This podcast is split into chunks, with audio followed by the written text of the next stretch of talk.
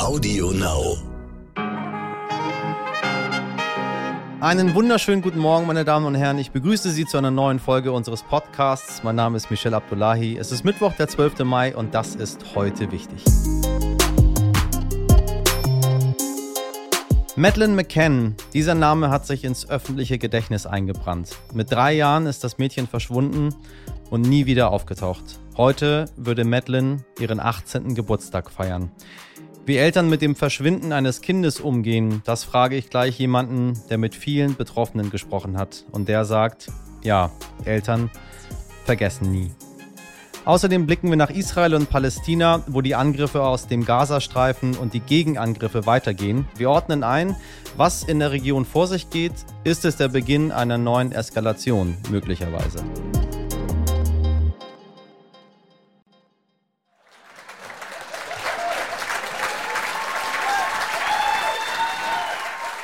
Wissen Sie noch, am Anfang der Pandemie standen wir alle noch auf den Balkonen und haben für die PflegerInnen geklatscht. Doch der Applaus ist verstummt. Und so versuchen Sie, die Tag für Tag dafür sorgen, dass es uns in Pflegeheimen oder Krankenhäusern gut geht, heute am Internationalen Tag der Pflege mehr Aufmerksamkeit zu schaffen. Christine Haidari ist eine von ihnen. Sie ist 40 Jahre alt und ihr ist es wichtig zu betonen, dass wir nicht nur Hintern wischen und Kaffee trinken, wie ja so dieses Klischee immer äh, ist, sondern dass wir halt auch wirklich ähm, ganz nah am Menschen arbeiten, einfühlsam sind und die Menschen unterstützen, sich mit der neuen Situation zurechtzufinden. Und es ist schon, ähm, also man steckt ja da auch sehr viel von sich selbst rein, also sehr viel Empathie und Feingefühl. Zwar sind die Löhne in der Pflege in den letzten zehn Jahren um rund ein Drittel gestiegen, doch das Lohnniveau ist immer noch niedrig. Um ihren Job gut ausführen zu können, hat Christine Haidari ganz konkrete Forderungen. Ich hätte gern einfach bessere Arbeitsbedingungen. Ich hätte gerne mehr Personal. Ich hätte gerne bessere Rahmenbedingungen, Hilfsmittel. Also das ist mir wesentlich wichtiger, als dass ich 100 Euro mehr im Monat auf dem Konto habe. Ja, mein Rücken macht es nicht ähm, gesünder, wenn ich 100 Euro mehr habe, sondern das Personal. Das Personal an allen Ecken und Enden fehlt, bekommt auch Christian Böhnisch zu spüren. Er ist Geschäftsführer des Arbeiter-Samariter-Bundes in München und musste dort nun den ambulanten Pflegedienst an einem Standort schließen. Der Fachkräftemangel wird sich allein deswegen zuspitzen, weil ja die Zahl der alten Leute ständig steigt. Also die Demografiekurven, das weiß man ja seit 10, 20 Jahren, dass wir 2025, 2030 mehr pflegebedürftige alte Menschen haben werden als heute. Wenn die Zahl der Pflegepersonen, der Profis nicht steigt, werden wir ein Problem haben. Wie wird sich das auswirken? Im schlechtesten Fall bleiben die Ärmeren, die Einsamen, die alleine in dieser Welt dann stehen am Ende ihres Lebens, unversorgt, im schlimmsten Fall. Zur Wahrheit, meine Damen und Herren, gehört aber auch, dass die Zahl der Auszubildenden in den Pflegeberufen steigt. Und wenn die Minister Spahn und Heil ihre Versprechen wirklich umsetzen und die Pflege mit 2,6 Milliarden Euro aus dem Bundestopf bezuschussen, dann wird die Zukunft nicht ganz so düster. Hoffen wir es. Geht es Ihnen auch so, meine Damen und Herren? Alarm in Tel Aviv, Raketenbeschuss auf Israel, ein Hochhaus im Gazastreifen zerstört. Wir hören und lesen diese Sätze und weil wir sie aber schon so oft gehört und gelesen haben, klingt das alles auf perfide Art irgendwie normal. Schlimm, aber trotzdem leider normal. Doch dieses Mal könnte es anders sein und der israelische Premier Benjamin Netanyahu rechnet mit einem langen Konflikt. Was da auf uns zukommen könnte, soll mir Jonas Breng erklären, Sternkorrespondent für die Levante und den Mittleren Osten. Nachgefragt. Jonas, seit gestern hören wir, dass die Hamas Raketen auf Israel abfeuert, was Israel wiederum mit Luftangriffen beantwortet. Was ist jetzt gerade los? Ja, tatsächlich äh, kann einem die Situation bekannt vorkommen, aber sie ist dieses Mal doch etwas anders und tatsächlich besorgniserregend. Einerseits äh, militärisch, weil wir es gerade mit den heftigsten Kämpfen ähm, seit dem Gaza-Krieg, also seit 2014 zu tun haben. Andererseits aber auch symbolisch, äh, weil wir bereits jetzt, also zwei Tage nachdem dieser Konflikt heiß geworden ist, schon die ersten roten Linien übersprungen haben. Also wir kannten dieses, das mutete ja schon fast wie so ein Ritual an. Also die Hamas schießt aus Gaza auf israelisches Territorium. Die israelischen Ab Raketenabwehrsysteme fangen die ab und es gibt dann Vergeltungsschläge, aber meistens kühlte das ja relativ schnell wieder runter. Ähm, was dieses Mal anders ist, dass ähm, die Hamas Jerusalem gezielt äh, in den Blick genommen hat. Und auch wenn die Raketen nicht ankamen, so bedeutet das schon eine neue Eskalationsstufe. Oh, und wieso eskaliert die Lage jetzt gerade? Ja, man muss sagen, dass sich das Ganze in den letzten Wochen immer weiter hochgeschaukelt hat. Also im Prinzip seit Beginn des Ramadans vor knapp vier Wochen. Es gab in dieser Zeit immer wieder Provokationen von beiden Seiten. Und dabei war der wichtigste Auslöserreiz, der diesen Streit jetzt in diese Höhen getrieben hat, äh, eine Räumungsklage oder mehrere Räumungsklagen in Ostjerusalem. Ähm, da ging es darum, dass israelische Siedler gegen äh, sechs palästinensische Familien geklagt haben und versucht haben, die aus ihren Wohnungen zu vertreiben mit der Begründung, dass die Immobilien äh, seit oder in der Zeit vor 1947 in jüdischem Besitz gewesen seien. Und das hat zu sehr viel Wut in der äh, palästinensischen Community geführt. Und diese Wut eskalierte dann am, am letzten Freitag äh, auf dem Tempelberg. Dort befindet sich die Al-Aqsa-Moschee, eine der wichtigsten muslimischen äh, Städte. Und es kam zu Straßenschlachten, also äh, Rauchgranaten, Blendgranaten wurden gezündet, es gab Gummigeschosse, viele hundert Menschen wurden verletzt. Ja. Und ähm, israelische Sicherheitskräfte sind in diese Al-Aqsa-Moschee eingedrungen, was äh, in der muslimischen Welt für viel Empörung gesorgt hat und die Hamas zu einem Ultimatum verführt hat, ähm, indem sie drohten, ähm, Israel anzugreifen, wenn sie nicht sofort den Stadtteil äh, Sheikh Jarrah ähm, räumen würden. Es war klar, dass die Israelis darauf nicht eingehen und ähm, so mündete das Ganze dann eben am Montagabend in den vielen Raketen, die wir heute zählen müssen. Hast du Kontakt zu Leuten vor Ort? Was sagen die?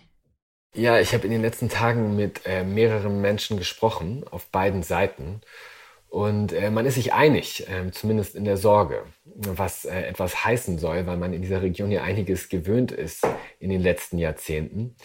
Ähm, Im Prinzip glaubt keiner, mit dem ich gesprochen habe, dass die Sache sich jetzt schnell beruhigen lässt, wofür ja auch Netanyahus Worte sprechen, die er in dem Statement, das er äh, gestern oder am Montag veröffentlicht hat, verlautbaren hat lassen, wo drin er davon spricht, dass die Kämpfe eine Weile andauern werden. Was die Leute ansonsten natürlich beschäftigt, ist die Frage, wie drückt sich dieser Konflikt jetzt innenpolitisch und außenpolitisch aus? Ähm, man muss dazu wissen, dass sich das Land gerade in einer ziemlich fragilen Situation befindet. Ähm, sowohl als auf israelischer Seite als auch auf palästinensischer Seite. Also in Israel laufen gerade Koalitionsverhandlungen für eine mögliche Regierung und es hätte zu einer Koalition kommen können, äh, die Netanyahu gestürzt hätte. Dafür hätten aber rechte Gruppen mit arabischen Israelis zusammenarbeiten müssen. Und das ist unter diesen jetzigen Voraussetzungen eher unwahrscheinlicher geworden. Das heißt, Netanyahu könnte einer der großen Gewinner sein. Auf palästinensischer Seite ähm, haben wir es gerade mit einem Machtkampf zu tun zwischen Hamas und Fatah. Also im März sollten eigentlich Wahlen stattfinden. Mahmoud Abbas hat diese jetzt erstmal aufgeschoben, wahrscheinlich auch aus dem Grund, weil er befürchtet, dass die Hamas zu stark werden könnte.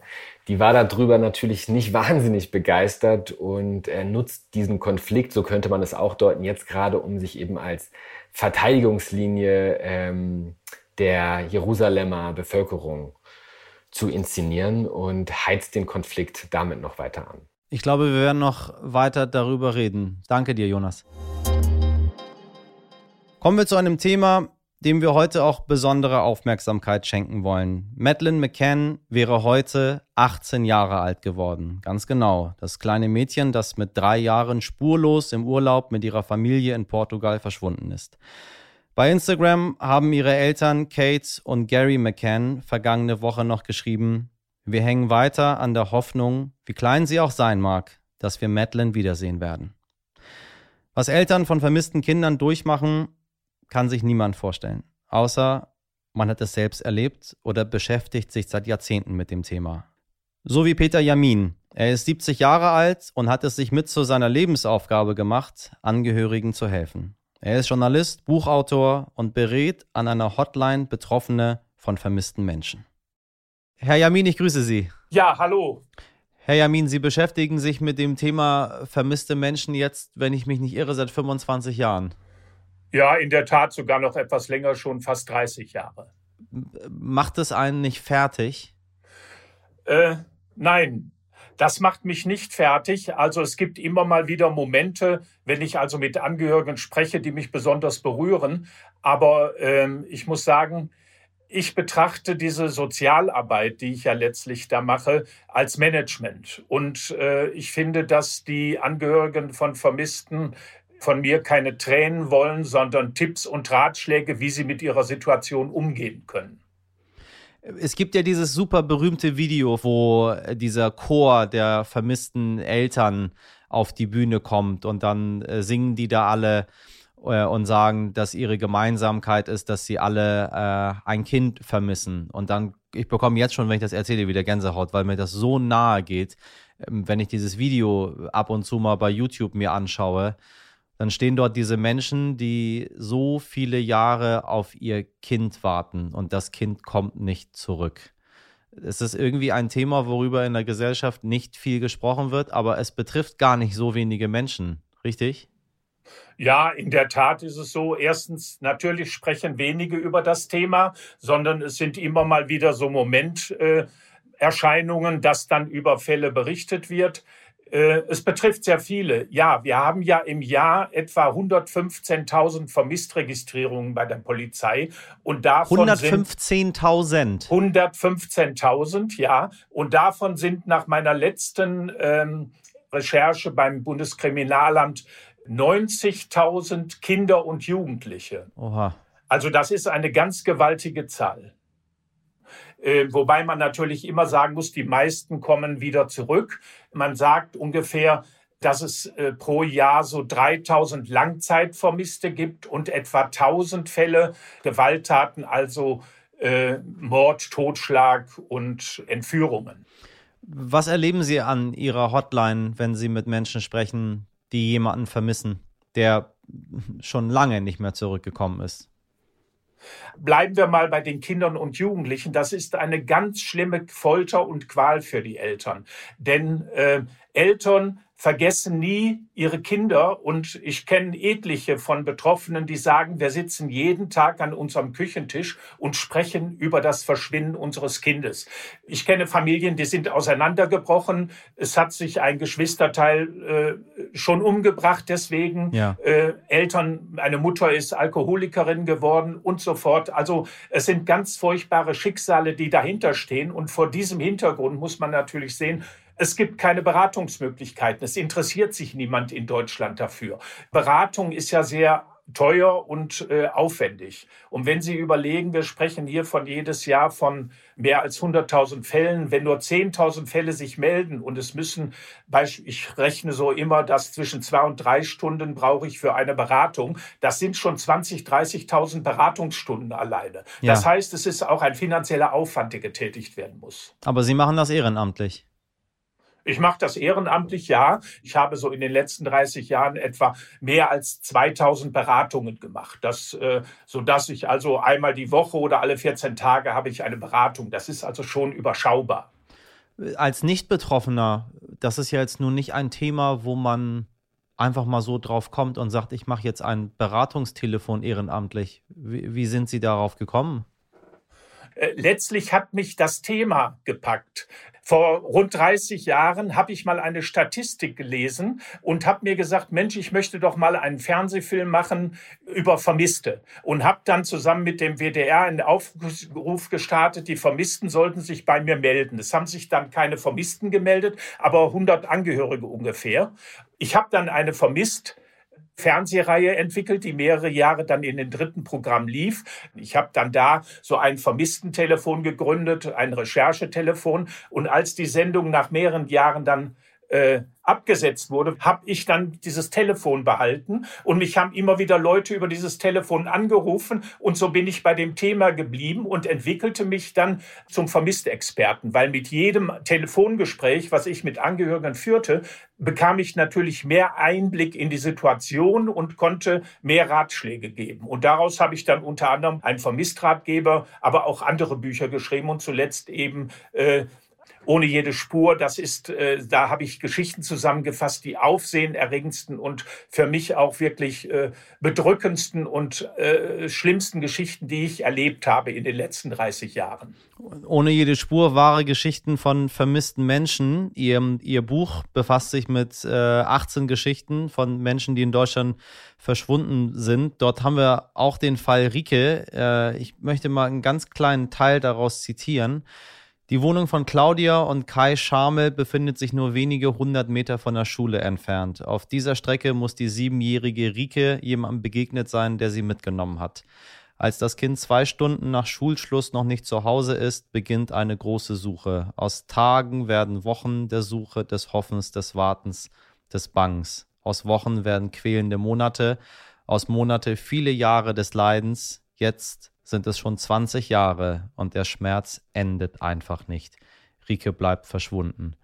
Das ist auch mit unser Aufhänger, weil sich heute der 18. Geburtstag von Maddie jährt. Heute wäre sie volljährig geworden. Der, der große Fall von dem kleinen Mädchen, das damals einfach so verschwand und nicht wieder auftauchte. Äh, ich konnte das gar nicht wahrhaben, dass das jetzt schon 18 Jahre ist. Da habe ich gemerkt, wie alt ich selber geworden bin und dachte mir so, okay, in all den Jahren saßen da Eltern und haben auf ihr Kind gewartet. Ich selbst war auch überrascht, als Sie mir äh, im Vorgespräch dann sagten, dass äh, das Mädchen schon 18 Jahre äh, alt ist jetzt. Äh, das war mir auch gar nicht so klar. Ich habe immer noch das Bild der kleinen Maddie im Kopf, die dann in, die in Portugal verschwunden ist. Das ist der weltberühmteste vermissten Fall, den es überhaupt gibt. Und ich muss sagen, die Eltern äh, dieses vermissten Kindes haben alles richtig gemacht mit einer großartigen und großen Kampagne. Eigentlich wünschte ich das allen Eltern, dass sie die Möglichkeit dazu hätten, Eltern von vermissten Kindern, was natürlich nicht geht. Was wünschen Sie sich, damit man glaubt immer, man redet über, über, über ein paar Leute, wo das ist. Aber nee, Sie haben ja eben schön zusammengefasst, wie viele Menschen da dranhängen. Familienmitglieder, Freundeskreis und so weiter und so weiter. Und wie viele auch nicht wieder zurückkommen von denen und dann über Jahrzehnte vermisst sind. Was wünschen Sie sich, damit äh, diesen Menschen geholfen wird? Also ich freue mich, dass Sie mir diese Frage stellen, denn ich habe mir in den letzten Tagen, als ich so wieder überlegte, äh, vorgenommen, dass ich äh, in den nächsten Tagen äh, der Bundeskanzlerin Angela Merkel einen Brief schreiben werde und sie bitten werde, zum Ende ihrer Amtszeit doch noch mal etwas für Angehörige von Vermissten zu tun. Und zwar werde ich sie bitten, dass es für den für die Vermissten einen nationalen Internetauftritt gibt. Das heißt, dort müssten dann Foren sein, damit sich Angehörige austauschen können. Es müssten äh, Fachleute, Psychologen, aber auch äh, Vermisstexperten, aber auch Kommunikationsexperten den Eltern zur Verfügung stehen und man sollte eine Suchplattform haben. Es dürfte nicht einfach von irgendwem gemacht werden. Das muss schon eine staatliche Institution sein, weil gerade auf dem Gebiet sind auch so viele, sagen wir mal, Scharlatane unterwegs, also Hellseher, äh, Spendenaufrufer, die dann so eine Pseudo-Plattform haben und Spenden einsammeln wollen oder Detektive, die eigentlich nur Kunden suchen und so fort. Also äh, weil es gibt ja so etwas nicht. Und dann hätten Eltern endlich die oder Angehörige von Vermissten endlich die Möglichkeit, sich auszutauschen und festzustellen, dass auch andere genauso betroffen sind und man könnte sich gegenseitig auch helfen. Also das wäre ganz wichtig. Ich danke Ihnen sehr für das Gespräch und für Ihre Arbeit, Herr Jamin. Ich danke Ihnen auch. Alles Gute.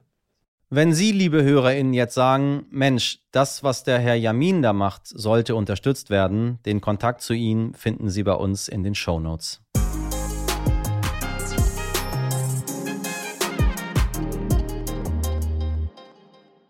Übrigens, im Fall von Madeleine McCann gilt der 44-jährige Christian B. seit Juni 2020 für deutsche Staatsanwälte als Hauptverdächtiger. Aktuell sitzt er in der JVA Hannover eine Haftstrafe wegen Vergewaltigung einer Touristin in Portugal ab.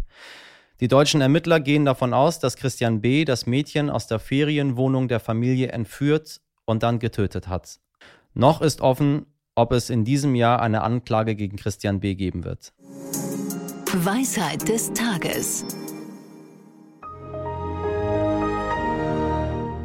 Wenn ich an alte Computer denke, dann kommt mir dieser Sound in den Sinn. Windows XP. Ach, was waren das noch für Zeiten, als der kleine Michel dort vor seinem, ja, netten Rechner saß und überlegt hat, wie er die Welt erobern kann.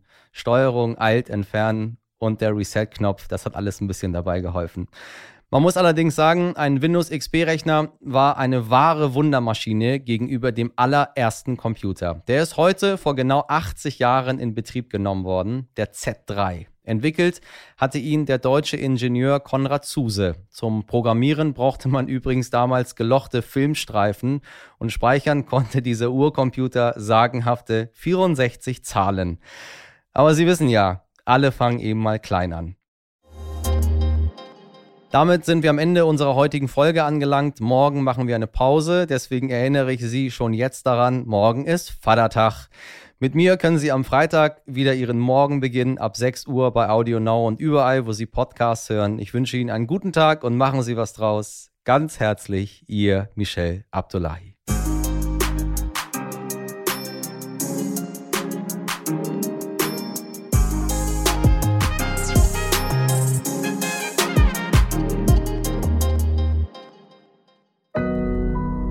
Audio Now.